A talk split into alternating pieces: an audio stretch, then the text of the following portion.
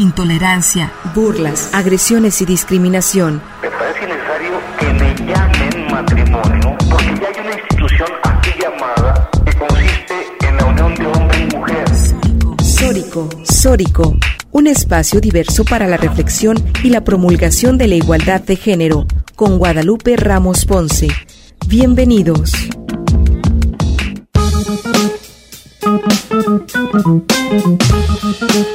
Bienvenidas y bienvenidos a Sórico sin género de dudas. Agradecemos a quienes nos sintonizan esta tarde de domingo a través de Radio Universidad de Guadalajara por la frecuencia del 104.3 de FM en la zona metropolitana, el 107.9 de FM en Ocotlán en la Ciénega, el 104.7 de FM en Lagos de Moreno en la región Altos Norte y el 105.5 de FM en Ameca en la región Valles. Un agradecimiento muy especial a Gil Domínguez y a África Mariana que se encuentran en la producción de este programa y también saludo con muchísimo gusto a Estefanía Martínez que es nuestra eh, compañera locutora, también a África que también es locutora de este programa. Muy buenas tardes, ¿cómo están? Hola Natalia, un saludo a ti y a nuestra querida audiencia, así como a nuestra producción que hace posible este espacio pues un placer estar en esta tarde de domingo. Les recordamos que pueden seguirnos en nuestras redes sociales, arrobando Sórico sin género de dudas,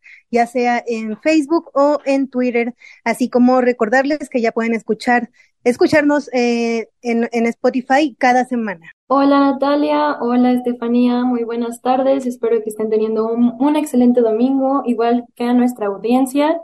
Esperemos que se queden con nosotras para seguir reflexionando y quedarse con una programación feminista más para disfrutar. Así es, pues un placer estar nuevamente esta tarde de domingo. Hoy vamos a hablar de un tema muy importante y tenemos a una invitada de lujo. Vamos a estar reflexionando y platicando en respecto a cómo se logró formar el equipo de coordinación para la igualdad de género en la UNAM. Y esto es importante porque toda comunidad universitaria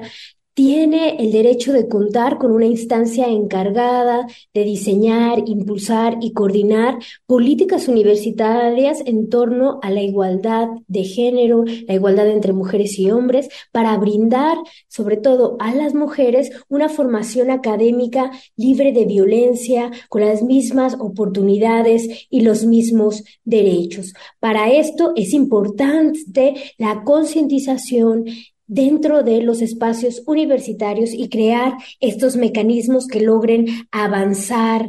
eh, los temas. Y bueno, para hablar y reflexionar de este tema tenemos a una invitada de lujo. ¿Quién es ella, África? Así es, Natalia. Ella es Lourdes Enríquez Rosas. Ella es abogada y maestra en Filosofía del Derecho por la Universidad Nacional Autónoma de México. Sus líneas de trabajo e investigación son derechos humanos, desigualdades, exclusiones y violencias por razones de género, epistemologías feministas, alteridades y derechos sexuales y reproductivos. Ella es integrante del Seminario Permanente de Investigación, Alteridad y Exclusiones en la Facultad de Filosofía y Letras de la UNAM y profesora de la asignatura de Género, Violencias y Ética comunitaria Coordina el grupo de trabajo sobre derechos reproductivos en el programa universitario de bioética y forma parte del equipo docente de la Coordinación para la Igualdad de Género de la UNAM. Ella es coautora de varios títulos como Feminicidio, Actas de Denuncia y Controversia, Estrategias de Resistencia, por la discriminalización de las mujeres en México, por mencionar algunos de ellos. También forma parte de la Federación Mexicana de las Universitarias, de la Red Internacional de Feministas en el Mundo Académico y, la, de la Asociación Mexicana de Retórica. Un saludo, perdón, 3, 2, 1. Un saludo, Lourdes. Bienvenida un día, a este día a Sórico sin género de dudas. Estamos encantadas de contar con tu presencia.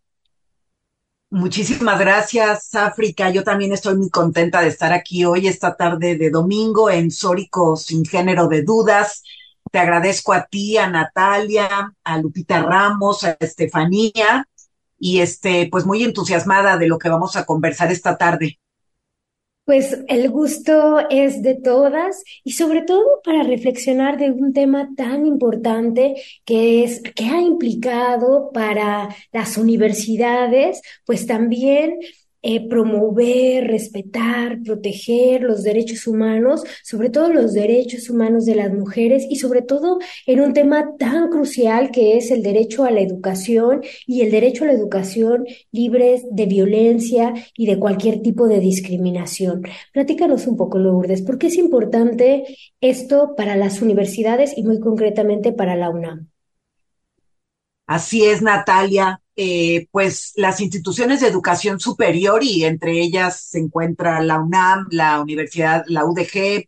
y este y bueno y tantas eh, instituciones de educación superior tanto en el ámbito de lo público como escuelas particulares como universidades particulares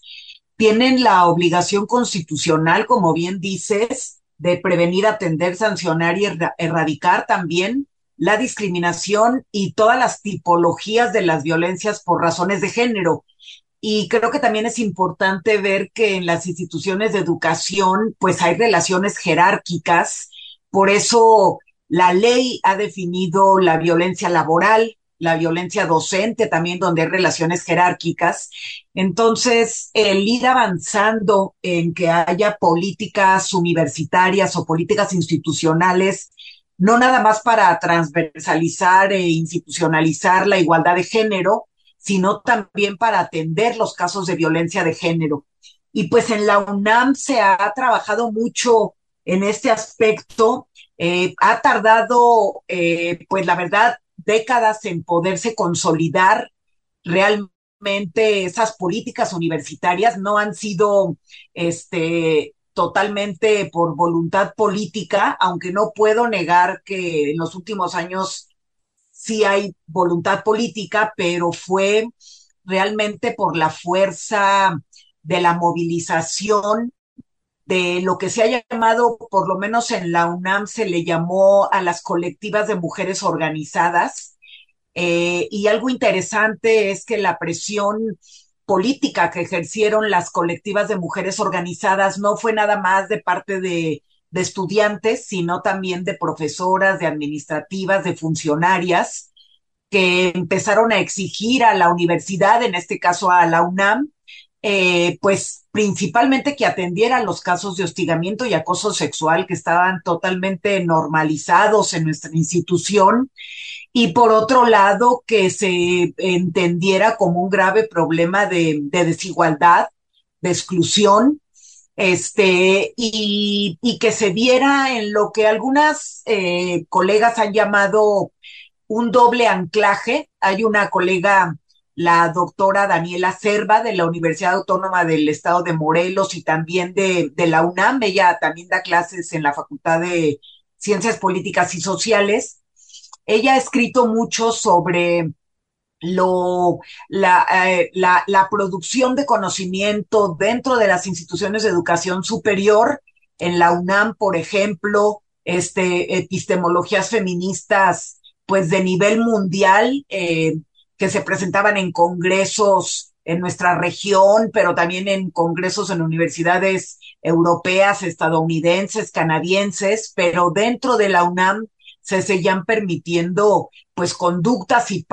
prácticas machistas, misóginas, homófobas, transodiantes también en algunas facultades, y pues había que, que, atacar, eh, eh, que prevenir y que erradicar estas conductas, pero sobre todo ver de qué manera se iban a atender y a sancionar también cuando tienen que ser sancionadas, ¿no? Desde, desde un derecho al debido proceso, pero que tiene que haber sanciones para casos graves eh,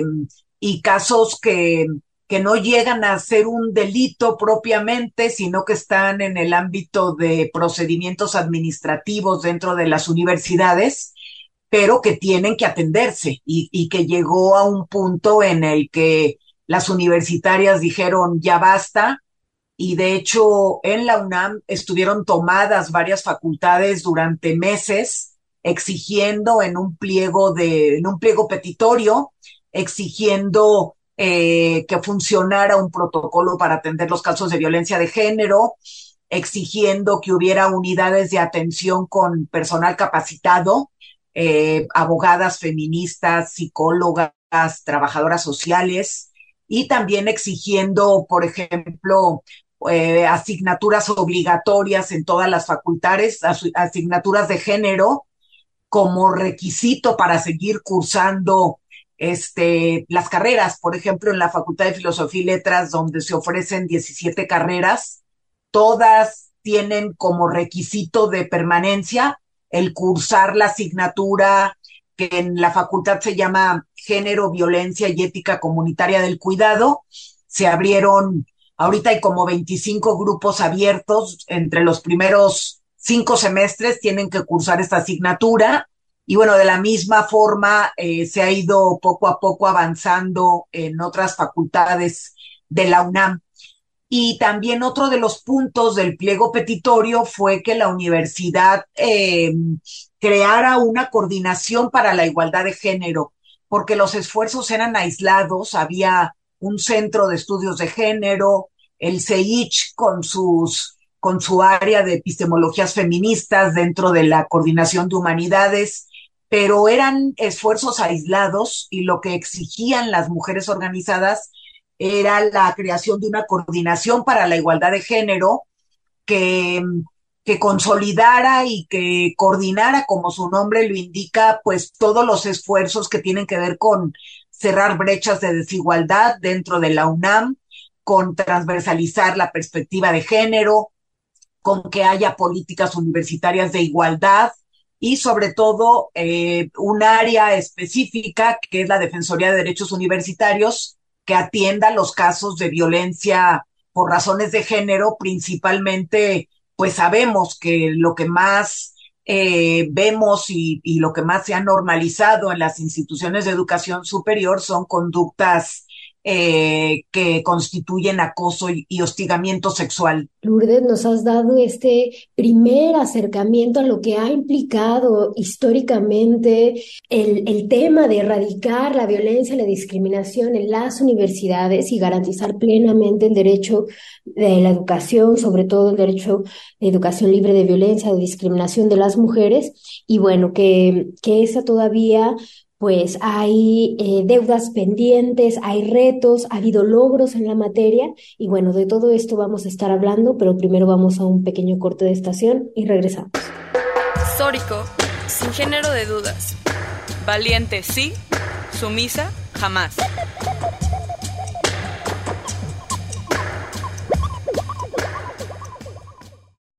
Sórico, sin género de dudas. Crecer luchar y reconstruirnos juntas.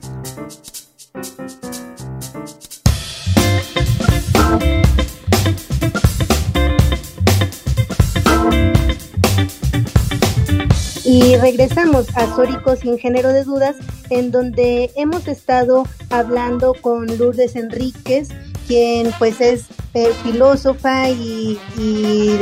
defensora de los derechos humanos de las mujeres, feminista, que ha estado presente en esta lucha por los derechos humanos de las mujeres en, la en las universidades y que particularmente desde el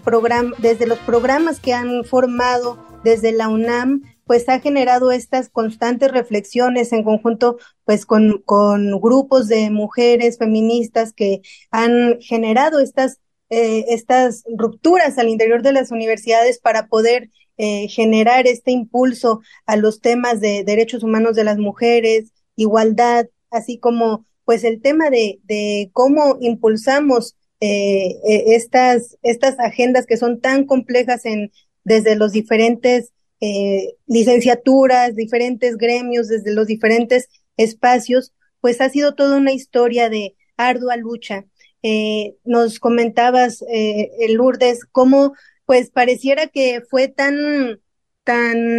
de la noche a la mañana, ¿no? Que de repente ya teníamos toda una estructura, programas, coordinaciones que estaban hablando y haciendo investigación sobre los temas de derechos humanos, pero pues no fue así, ¿cierto? Hubo eh, las manifestaciones de las mujeres feministas a lo largo de las, de, de las últimas décadas generaron esta presión constante desde lo externo, entonces se presionó a las universidades a generar estos programas. ¿Cómo podemos marcar este hito histórico que da vida a estos, a, a estos programas, a estos esfuerzos de las mujeres al interior de las universidades que logra de repente ya tener como toda esta estructura eh, ya muy consolidada. ¿Cómo entendemos estos primeros hitos históricos para llegar a lo que actualmente tenemos? Sí, pues gracias, Estefanía. Eh, lo que yo creo es que las universidades estaban en deuda con sus comunidades.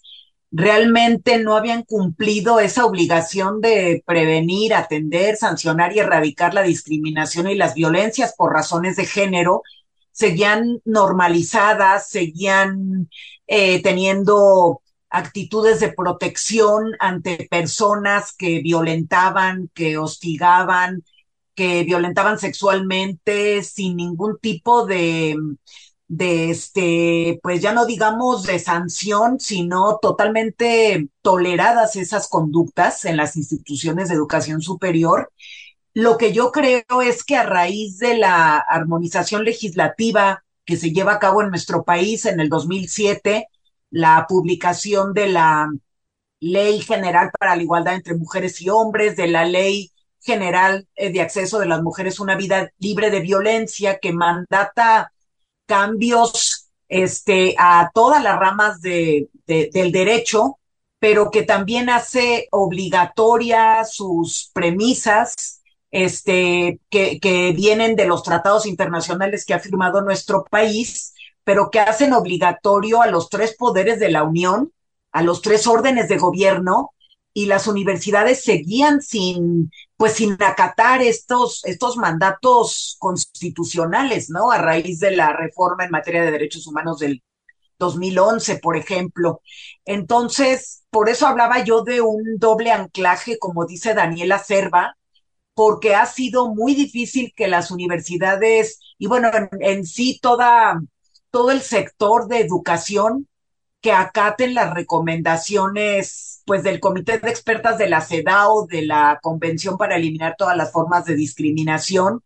que desde hace varias décadas tenía recomendaciones en materia de, de educación a nuestro país, ¿no? Que, que se cerraran brechas de desigualdad, que se atendieran los casos pues de abuso, de acoso sexual, eh,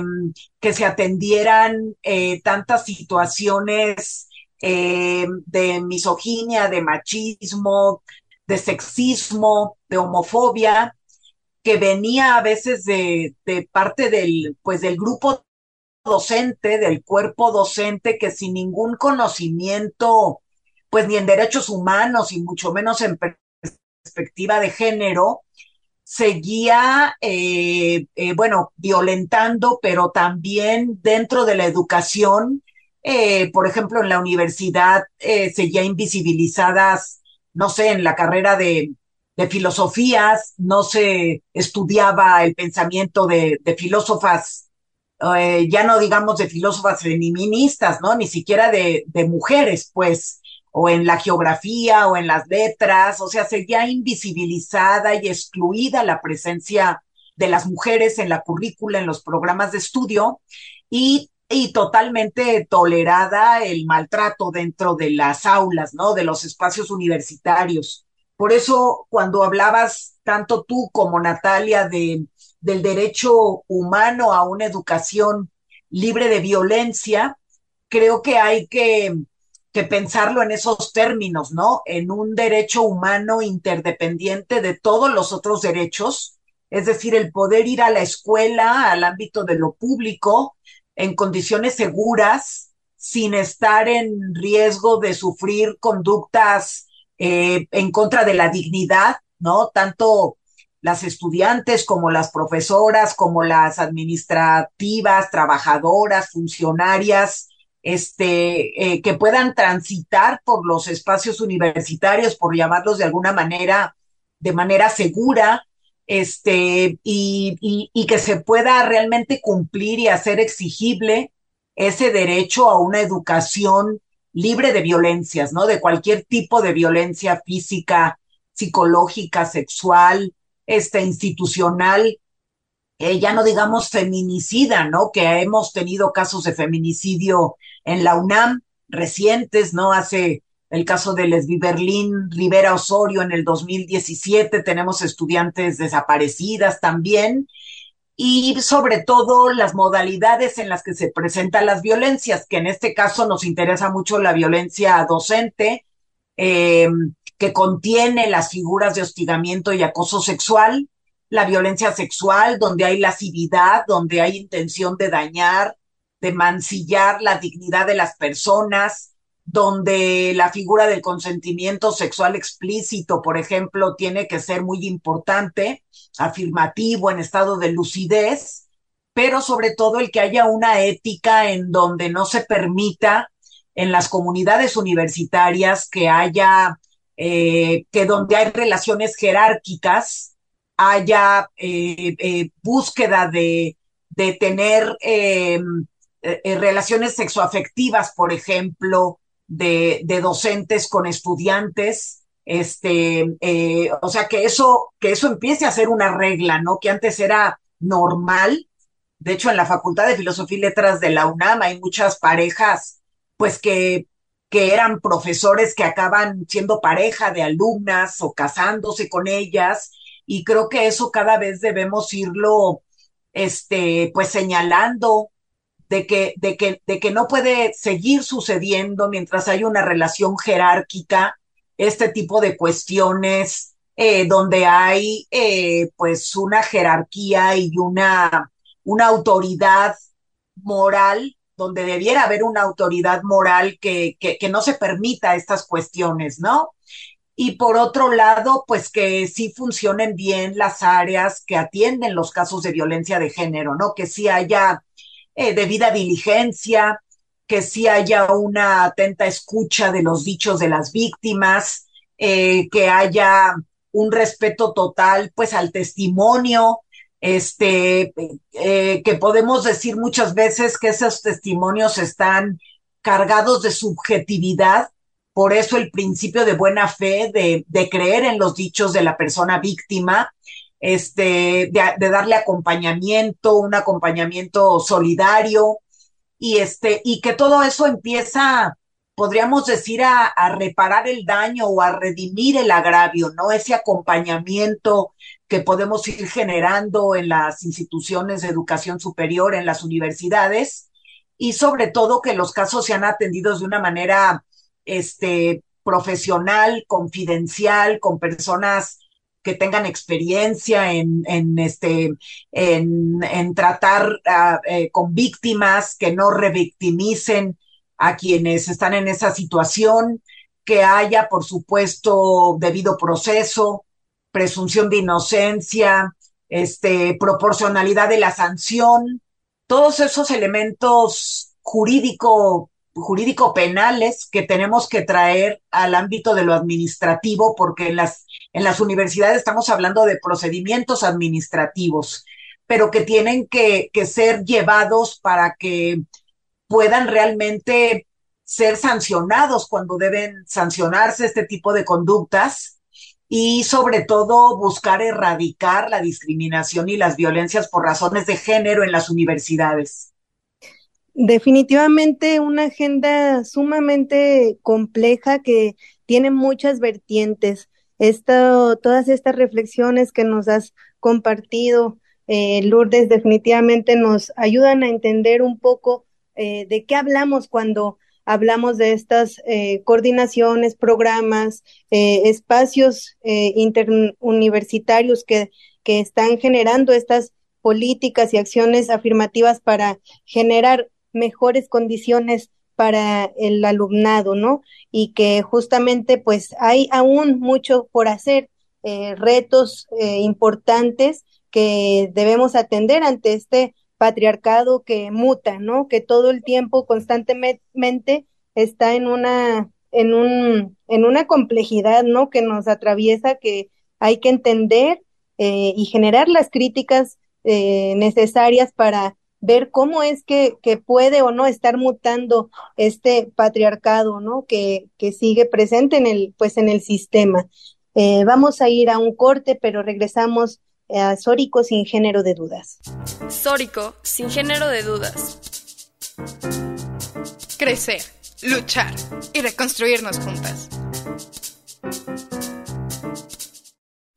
Dejemos de ser mujeres invisibilizadas.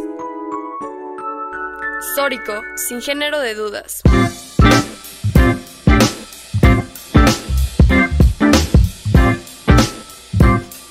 Seguimos aquí en Sórico sin género de dudas. Estamos hablando acerca de la importancia de contar con una instancia que medie los espacios universitarios en temas de igualdad de género. Estamos con Lourdes Enríquez, docente de la Coordinación para la Igualdad de Género en la UNAM. Y queremos preguntarte, Lourdes, que si nos pudieras contar acerca de algunos aciertos, algunos retrocesos, que nos pudieras mencionar en este camino que ha tenido la Coordinación de Igualdad Sustantiva de la UNAM. Sí, eh, pues eh, es la, sus siglas son la SIGU África, es la, es la C de coordinación y para la igualdad de género en la UNAM, ¿no? Se le llama la SIGU es una coordinación, algo importante es que le reporta a la rectoría de la UNAM, que eso es importante, es una coordinación general, este, porque era la única forma de que tuviera un mandato frente a todas las dependencias de la universidad, ¿no? Frente a todas las facultades, centros de investigación, pues todas las dependencias incluidas las sedes de la UNAM que están en otros estados de la República Mexicana. Eh, por eso las políticas son a nivel de, de, la institución en su conjunto y creo que eso ha sido bueno y que sale de una coordinación. Y pues sí hay, hay buenas prácticas que creo que se pueden compartir. Eh,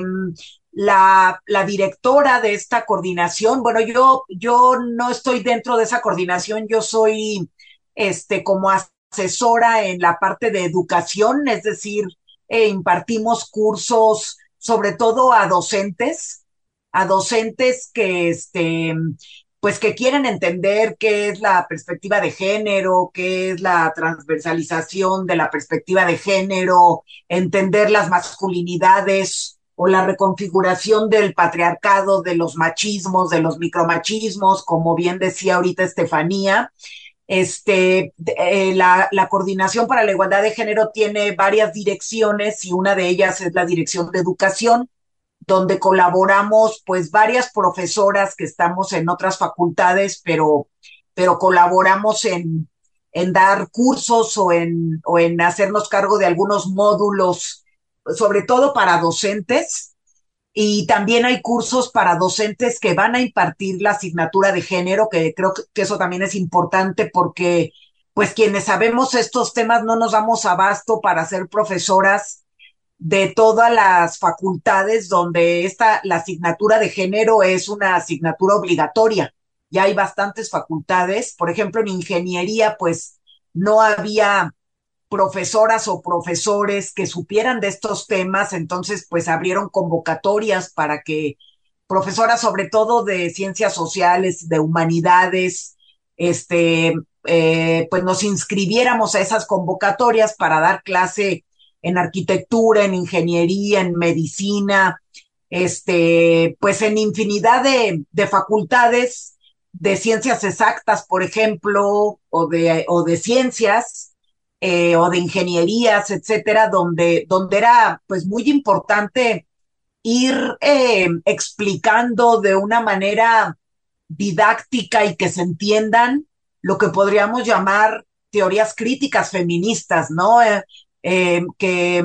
que, pudiéramos generar eh, formas de enseñar pues las, las desigualdades, este, desde lo más simple hasta cuestiones más complejas, ¿no? Como la división sexual del trabajo, las prácticas de corresponsabilidad, los cuidados, este, la exclusión de las mujeres, por ejemplo, en las STEMs, ¿no? En esto que se llama, este,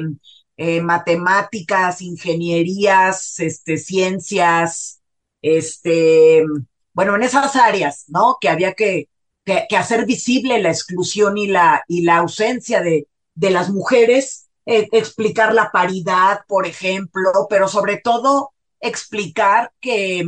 que el hostigamiento y el acoso sexual eran conductas este, eh, graves, ¿no? De hecho, parte de la movilización en la UNAM y sobre todo del pliego petitorio de la Facultad de Filosofía y Letras fue que se cambiara, bueno, que hubiera eh, cambios a la legislación universitaria donde, donde la violencia de género fuera una falta grave, porque ni siquiera eso teníamos, ¿no? Esa justificación jurídica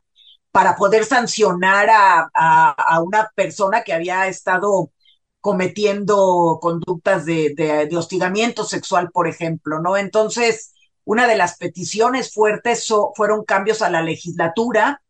fue también el que hubiera este un documento de taxatividad también para tener una orientación de por dónde iban a ir las sanciones en una universidad, pues sí, este patriarcal, heteropatriarcal, androcentrada, o fonofalogocentrada, medieval también, ¿no? La, la UNAM, este, este, los cientos de años que tiene y que muchas de sus estructuras siguen, pues, siendo androcentradas, anquilosadas, jerárquicas, autoritarias, patriarcales, en una palabra, y todo eso, pues, ha costado mucho trabajo y algunas de las cuestiones de la SIGU, de la Coordinación para la Igualdad de Género, es que ha generado mucho material para que para que todo mundo podamos descargar de sus páginas material para la docencia, por ejemplo. Ha generado también cursos en la plataforma Coursera,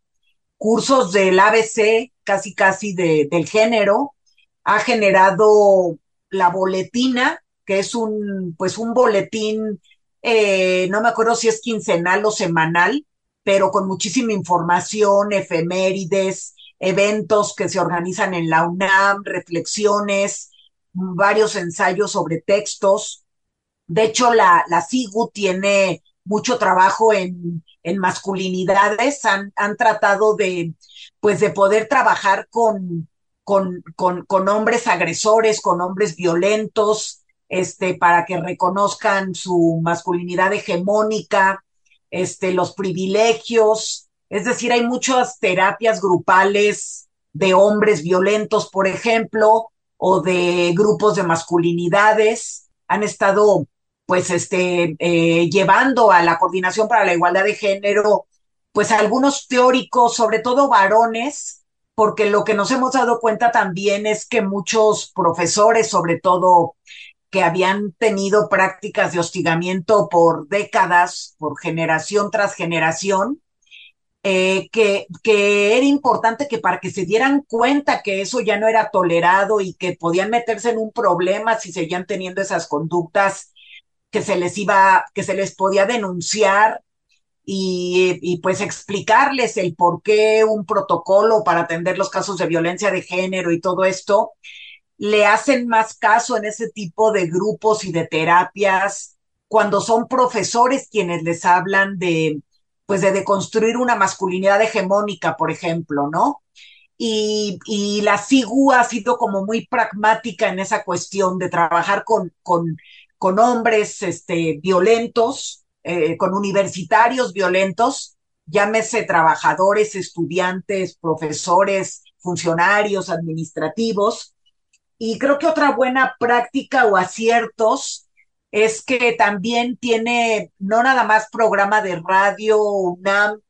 y en TV UNAM también, o sea, se han metido mucho a la difusión de una cultura de la igualdad sustantiva de género en la UNAM, este, pues para poder difundir y divulgar, ¿no? No nada más crear conocimiento, episteme o políticas universitarias para la igualdad y para atender la violencia de género, sino también eh, ver de qué manera todo esto se difunde, se divulga, se explica eh, con metodologías este, y, eh, didácticas, este, con esto que le llaman pedagogías, este, pedagogías críticas, conocimiento este, significativo, creo que así le llaman, que, que, que, muchas veces algunas de nosotras pues no tenemos esas habilidades, ¿no? Este, por ejemplo, yo que me he dedicado más a los derechos humanos, a la parte como más jurídico-política, a la, a la autonomía sexual y reproductiva, como que muchas veces se nos dificulta el poder bajar todo esto a tallerearlo o a dinámicas comprensibles para todo tipo de públicos. Entonces creo que el poder hacer eso ha sido también otro logro de la, de la SIGU, de la Coordinación para la Igualdad de Género, que bueno, este, hay que reconocer que falta mucho por hacer, que ha habido este, muchos pasos hacia adelante, pero que pueden ser frágiles, que hay que estarlos cuidando y acompañando para que no haya retrocesos dentro de la UNAM, para que todas las facultades tengan su coordinación interna para la igualdad de género, que depende de la SIGU, la coordinación, la Comisión Interna de Igualdad de Género de cada facultad y de cada dependencia universitaria. También se han formado lo que se les llama este, orientadores comunitarios, este, eh, que hay en cada dependencia universitaria y que les, y que son este, capacitados por la SIGU también estas personas, personas orientadoras comunitarias, se les llama las personas POCs, así, así les han dicho, y la verdad, ese trabajo comunitario ha, pues ha ido avanzando muy bien. Ya una profesora que quiere denunciar que está viendo conductas misóginas en su grupo, por ejemplo, ya no está sola frente a la institución y frente a sus pares, sino que ya puede acercarse a la, a la Comisión Interna de Igualdad de Género de su, de su dependencia y también a las personas orientadoras comunitarias que le ayudan a, a que entienda cómo canalizar los casos, los asuntos, a cómo brindar contención, o a cómo moderar discusiones pues complejas que tenemos ahorita en las universidades también,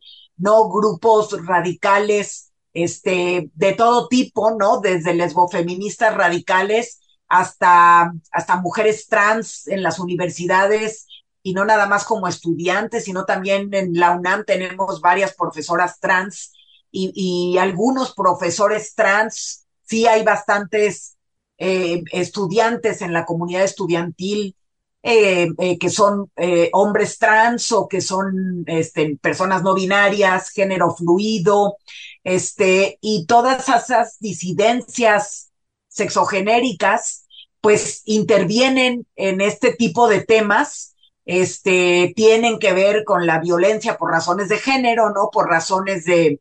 identidad de género, de expresión de género, de orientación sexual, y pues todo ello tiene que ser atendido de manera pues muy integral por la Coordinación para la Igualdad de Género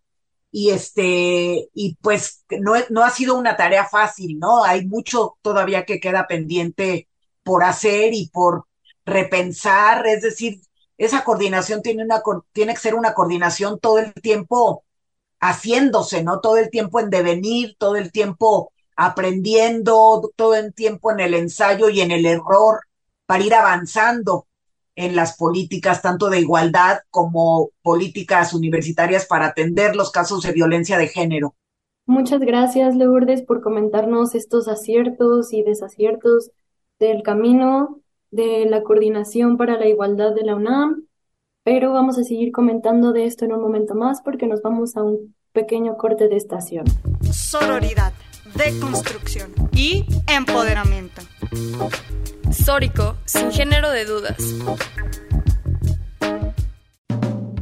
Merece ser amada sin ser sexualizada. Sórico, sin género de dudas.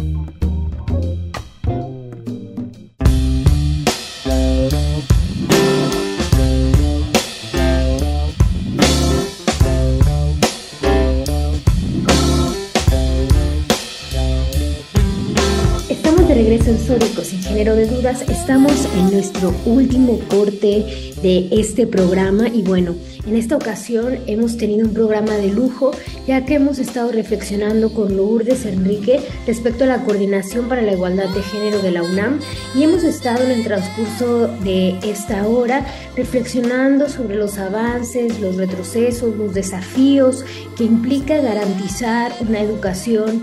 digna, libre de violencia, libre de discriminación y sobre todo también eh, respetando los derechos de todas las personas, los derechos humanos de las mujeres a vivir vidas libres de violencia. Y bueno, ha sido un verdadero eh, placer y nos, bueno, nos dejas reflexionando y con muchas cosas por atender, pero no me gustaría terminar este programa sin preguntarte, Lourdes, ¿qué les dirías a todas aquellas mujeres universitarias que en este momento pues eh, este programa les ha traído también eh, claridades. ¿Qué les podrás decir respecto a hacer uso de estas nuevas herramientas, de estos nuevos espacios que se están creando, muy particularmente en la UNAM, pero que también se vienen a replicar en, en otras universidades del país? Sí, gracias Natalia. Pues mira, yo creo que las universidades, sobre todo las públicas, tenemos que ir avanzando de la mano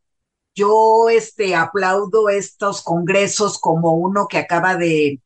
de, llevarse a cabo la semana pasada, que de hecho fue en la UDG, en, en el Centro Valles, creo que se llama,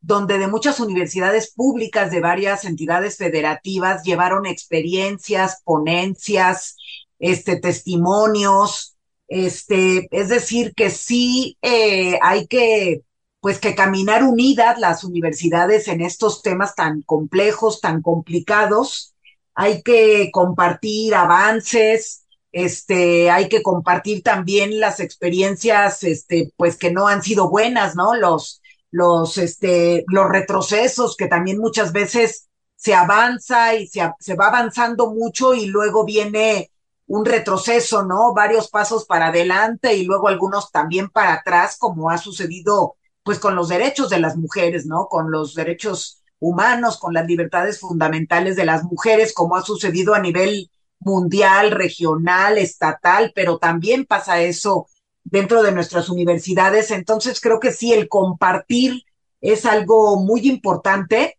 porque de hecho el activismo estudiantil o el activismo de las mujeres organizadas, como se han llamado en la UNAM, como se han autonombrado ellas, y que muchas de estas colectivas viven en asamblea, asamblea como forma de existencia, donde toman sus decisiones de manera horizontal, donde no hay líderes, donde todo lo llevan a, discusión, a debate, a estudio, este, y que así van avanzando. Eh, eh, las colectivas, eh, pues a través de los medios,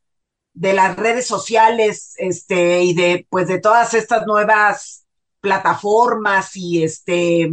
y, formas de comunicación virtual, pues creo que han ido eh, intercambiándose estrategias, ¿no? Y creo que también es lo mismo que deben hacer las universidades ya pensándolas como institución. Este, creo que quienes estamos trabajando en estos temas, pues tenemos que compartir todo lo que vamos logrando, pero también, como bien decías, los desafíos que vamos detectando que, que tenemos. Y por otro lado, el, el les diría eh, a quienes nos están escuchando, pues que, que parte del autocuidado es conocer los derechos y que, y que tenemos un derecho humano a vivir sin violencias, eh, sin violencias por razones de género que tienen que ver con las desigualdades, con la estructura de desigualdad con una estructura binaria, jerárquica, heterosexuada y asimétrica de género, con ese orden binario de género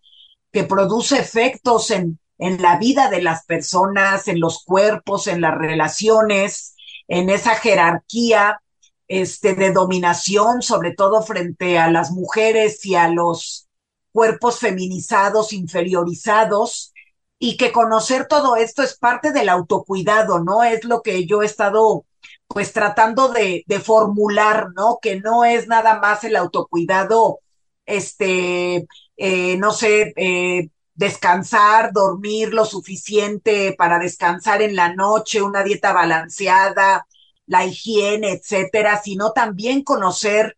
de forma interdependiente los derechos a vivir sin violencias, a la, a la integridad física y psíquica, este, el derecho a tener un proyecto de vida propio, el derecho al libre desarrollo de la personalidad, como se ha estado discutiendo más desde lo jurídico, el derecho a una maternidad libremente elegida, por ejemplo, el eh, que serían los derechos sexuales y reproductivos, en educación integral en sexualidad,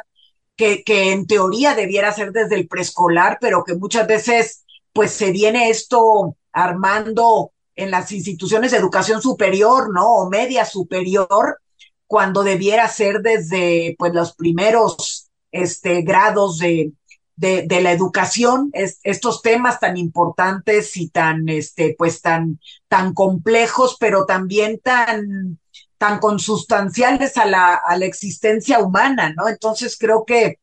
creo que entender bien los derechos sexuales y reproductivos, la salud sexual y reproductiva, es parte de vivir sin violencias, entender el consentimiento sexual explícito, el entender que en las universidades no puede haber este, relaciones sexoafectivas porque, porque estamos en espacios jerárquicos donde la planta docente tiene, tiene un lugar de privilegio y este y, y, que no podemos seguir tolerando que haya prácticas sexistas, ¿no? Que haya acercamientos no pedidos en esas relaciones jerárquicas ya no digamos faltas más graves, ¿no? Como, como este, violencia sexual o violación sexual, etcétera. El entender que, que en las universidades hay procesos administrativos, pero que muchos de ellos llegan a ser graves, que se pueden también denunciar fuera de las universidades, en las instancias de procuración de, de justicia. Y también eh, eh, creo que como hace rato hablabas de dignidad, o sea, creo que poner en el centro las libertades, la igualdad, pero la piedra angular de todo esto, pues es la dignidad, ¿no? Este, una vida digna de ser vivida sin violencias para ir evitando y erradicando situaciones injustas, como son los casos de estas conductas de hostigamiento y acoso sexual o vivir exclusión, discriminación, vivir desigualdades en las aulas, en los espacios universitarios, este, y todo ello nos lleva pues a, a tener información sobre estos temas, ¿no? Por eso creo que las asignaturas obligatorias sobre género que están abriéndose en las universidades son muy importantes, porque no basta con capacitar y sensibilizar a, al profesorado y también a, al personal administrativo, sino que hay que trabajar con, con el estudiantado desde primer ingreso, que vayan entendiendo estas cuestiones y, eso nos, nos ayudará a prevenir y erradicar tanto la discriminación como las violencias por razones de género. Así es, definitivamente la educación es un derecho llave que nos permite transformar eh, mentes, transformar sociedades y sobre todo pues encaminadas a sociedades más dignas, más igualitarias, como ya lo acabas de decir. Y bueno, definitivamente celebramos pues la creación de esta coordinación para la igualdad de género en la UNAM. También celebramos que tú, Lourdes Enrique, te encuentres en ese espacio. Definitivamente las mujeres en estos puestos son vitales para que esta política pública pues sea transformadora, transformadora y que logre pues eh, esos cambios estructurales y sistemáticos, que son tan, tan necesarios y una deuda histórica hacia las mujeres. Y bueno, pues te agradecemos muchísimo. Este programa nos ha dejado muchísimas reflexiones, seguro también a nuestra querida audiencia, pero desgraciadamente hemos llegado al final del programa, más no será la última vez que estemos reflexionando estos temas. Muchísimas gracias, Lourdes, por acompañarnos en esta tarde de domingo. No, pues muchas gracias a ustedes, al programa Sórico sin género de dudas. Este, me dio mucho gusto participar acá y pues sí, quedarnos con estas ideas de que hay que ir construyendo políticas universitarias que tienen que ser transformadoras, ¿no? Hacer transformaciones culturales en las comunidades dentro de las universidades. Así es, y, bueno, para allá vamos, vamos trabajando en ello. Muchísimas gracias también a mis compañeras locutoras, África Ramos y Estefania Martínez, así como a Gil Domínguez en esta producción. Gracias, Natalia. Nos sintonizamos el próximo domingo. Gracias a todas y a nuestra querida audiencia por esta tarde de domingo tan amena. Nos estaremos escuchando la próxima semana. Así es, esto fue Sórico sin género de dudas y le dejamos en compañía de la programación de Radio Universidad de Guadalajara. Tenemos una cita con todas y todos ustedes el próximo domingo en punto de las 2 de la tarde para seguir reflexionando los temas feministas. Muchas gracias.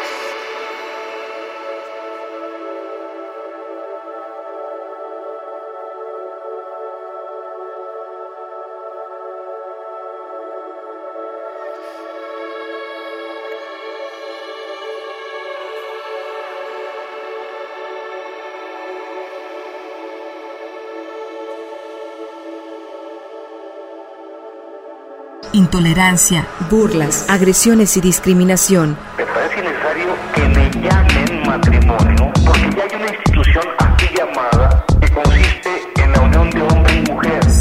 Sórico, Sórico, un espacio diverso para la reflexión y la promulgación de la igualdad de género, con Guadalupe Ramos Ponce. Gracias por acompañarnos.